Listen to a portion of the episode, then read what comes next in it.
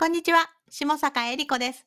さあ、今日お話しするのは、一気に250万を支払った話というところをお話ししようかなというふうに思います。これ私のエピソードなんですけれども、まあ、その前にですね、あの、なんでこの話をしようかと思ったかというと、ビジネスで必ず成功する人がやっていることっていうのがあるんですね。意識していることっていうのがあるんですね。はい。何だと思いますか？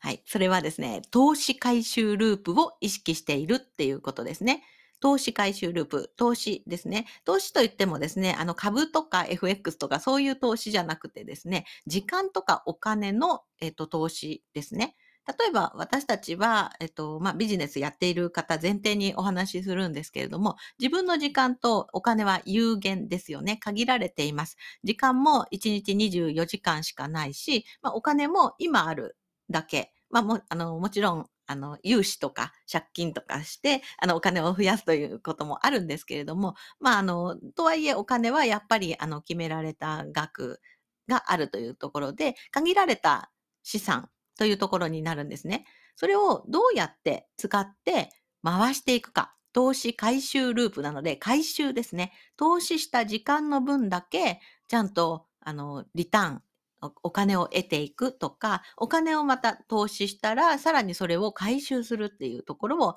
意識することによって、あの、時間もお金もどんどん投資することによってビジネスを大きくしていくってことができるんですね。で、実は私もですね、この戦略を結構初期の頃に知ってというか、まあ最初は全然知らずに飛び込んだんですけれども、あの、投資回収ループっていう考え方を知って、まあそれもあって今も継続してビジネスを走らせていくことができるので、ちょっとそのエピソードも交えてお話ししようかなというふうに思います。で、まず最初にですね、起業したりビジネスをする人が、あの、挫折してしまう。特にスタートアップが挫折しやすいんですけれども、なんで挫折してしまうのかっていうと、その一つに結果が出ないってことなんですね。結果が出ない。で、えっと、例えば A さんと B さんがいて、A さんはもうがむしゃらに2ヶ月間頑張ってビジネスを急激に進めるということをやる人。で、B さんはですね、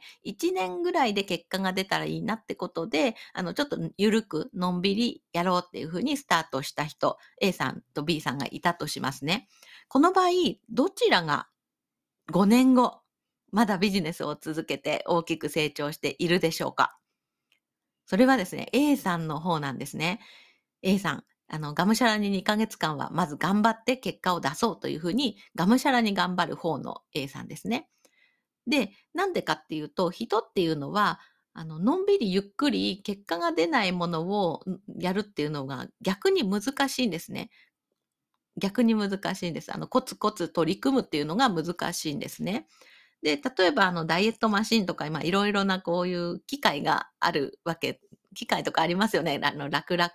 に痩せるとか。そういうのもですね、継続してね、1年間ちゃんと楽々痩せるを使えば、痩せるのかもしれないんですけど、大体、大体大半の人はそういうのって使わなくなっちゃったりしてませんか？ほこりかぶったり。私もですね、そういえば、そういえば今ちょっと余談なんですけれども、あの、頭皮をマッサージするやつが夫が欲しいって言ったからポイントで買ったのに全然結局使ってないんですね。まあこんな感じで、まあ頭皮マッサージするやつちょこっと使っただけでは結果って全然目に見えないので、そうすると結局やめてしまうんですね。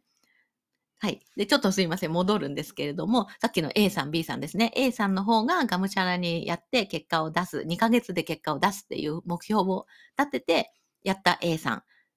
B さんは1年間ゆっくりやろうって思って、ゆるゆる取り組む B さんだと、結局 B さんの方はやめてしまうわけなんですね。で、A さんの方は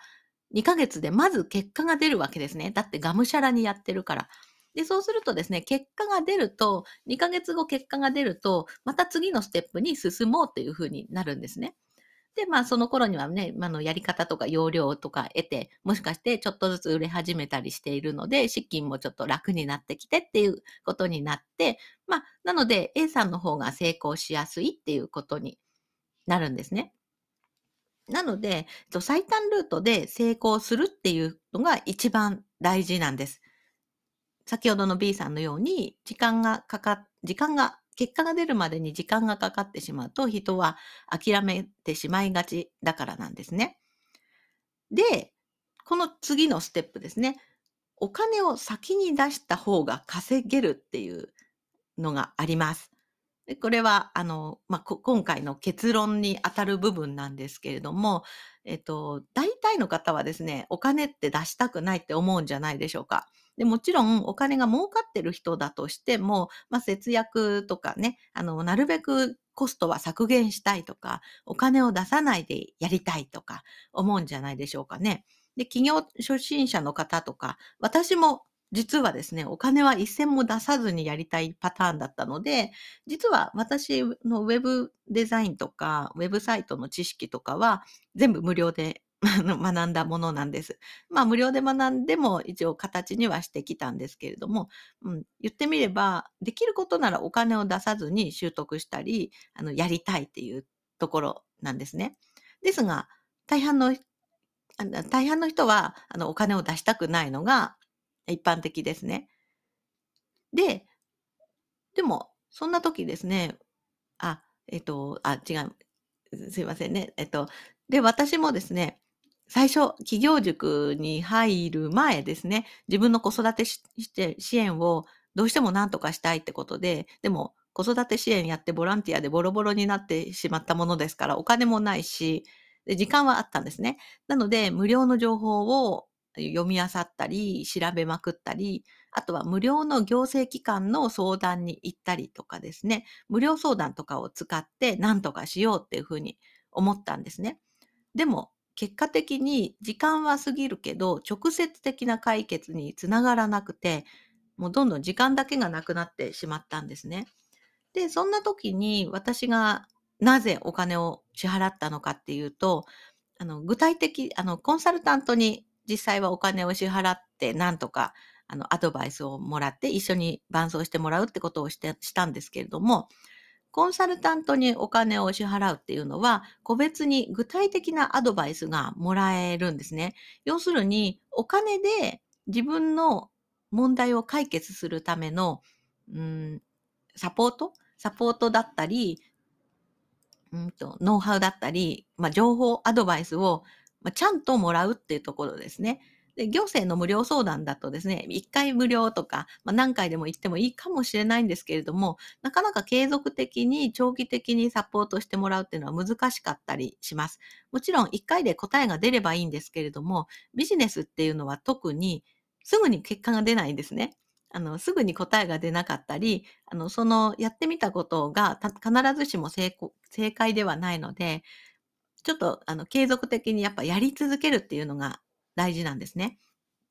なので、やっぱりコンサルタントとかにお金を支払うことによって、あの、他の人も自分の、あの、問題解決、そのコンサルタントも問題解決に一生懸命取り組んでくれたりします。で、お金を自分から支払うことにもう一つメリットがあって、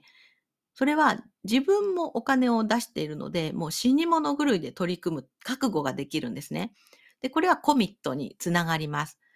で、先ほどの冒頭の A さん、B さんですね。あの、一生懸命取り組む A さん。で、ゆるゆる取り組む B さんがいるんですけれども、やっぱりコミットしてやり続けて結果を出すために頑張るっていうのは、本当に自分しかできないんですね。コンサルタントではなく、取り組む自分がなんとか舵を切っていかないといけないわけなんです。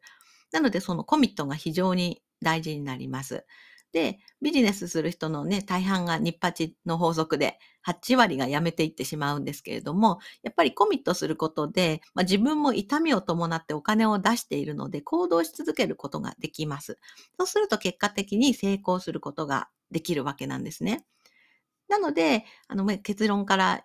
言うと、最短ルートで成功するためにもお金を先に出してですね、あの、時間、時間を短縮して最短ルートで成功する道に行くっていうのが一番成功者のやっていることかなっていうふうに思います。で、まあこれはですね、あの、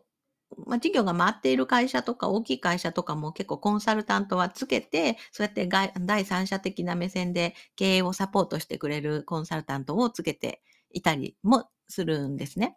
はい。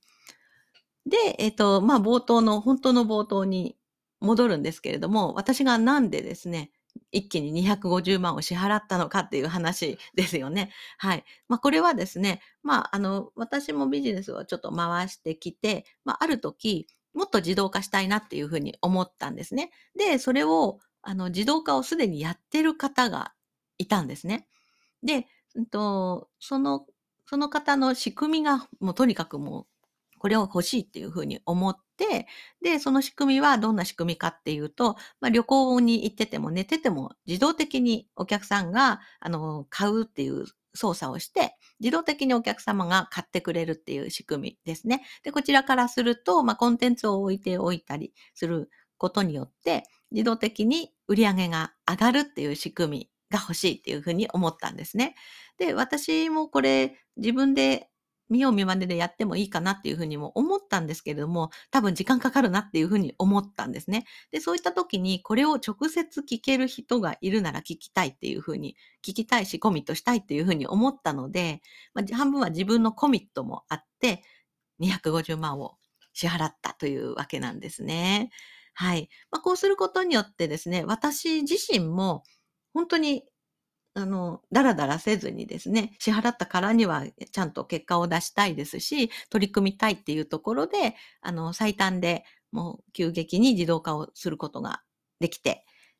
まあ、ハッピーということで、まあ、またさらなる、あの、道に進んでいきたいなというふうに思っております。まあ、というわけでですね、一番の近道はコンサルタントを上手に使うっていうところが価値かなっていうふうに思います。特にですね、やっぱり一人起業家、一人でビジネスしていると、あの、本当に一人で決めていくっていうことになるので、やっぱりそこで寄り添って一緒にビジネスを、あの、見守ってくれる人っていうのはすごい大事になります。で、私も自身も今コンサルティングをしているんですけれども、結構心がけているのは、うんと、クライアントさんですね、お客さんのモチベーションをあの、アップしたいなっていうところを意識しています。で、そこにはですね、やっぱりこう共感したりとか、あの、一緒に伴走する意味で、同じ悩みをあの一緒に解決していけたらいいなっていうふうに思っています。で、なかなかね、コンサルティングっていうと、あ、これからやる方とかもですね、あの、難しいノウハウを教えないといけないかなとか思うかもしれないんですが、自分の等身大でできることを、あの、精一杯やる、やるといいんじゃないかなというふうに思っています。で、私自身もクライアントさんの問題解決をするときに、あの、自分が解決できないことはですね、私が自分で調べるなり、まあ、外部に聞くなりして、あの、解決策を持ってくるっていうところでもお役に立て、立つことができるので、まあ、そうやってビジネスを一緒にあの、成長させていくっていうところをやっていけたらいいなというふうに思っております。はい。で、ちょ、じゃあ今日のまとめですね。ちょっと最後まとまりがなくなってしまったんですが、あの、まあ、今日のエピソードは一気に250万を支払った話、なぜかっていうところで、まあ、ビジネスを成功させるためには、より最短ルートで結果を出していくっていうのが大事なので、時に時間もお金も投資してそれを回収すれば全く怖くないので、まあ、ね、お金をと出したとしてもそれが返ってくれば、違う形で返ってくれば、あの、どんどん投資して大きくなっていくことが大事かなというふうに思ったので、今日のエピソードにさせていただきました。はい。それでは、また明日も配信させていただきます。気に入っていただけたら、フォローしていただけると嬉しいです。それでは、また明日お会いしましょう。バイバーイ。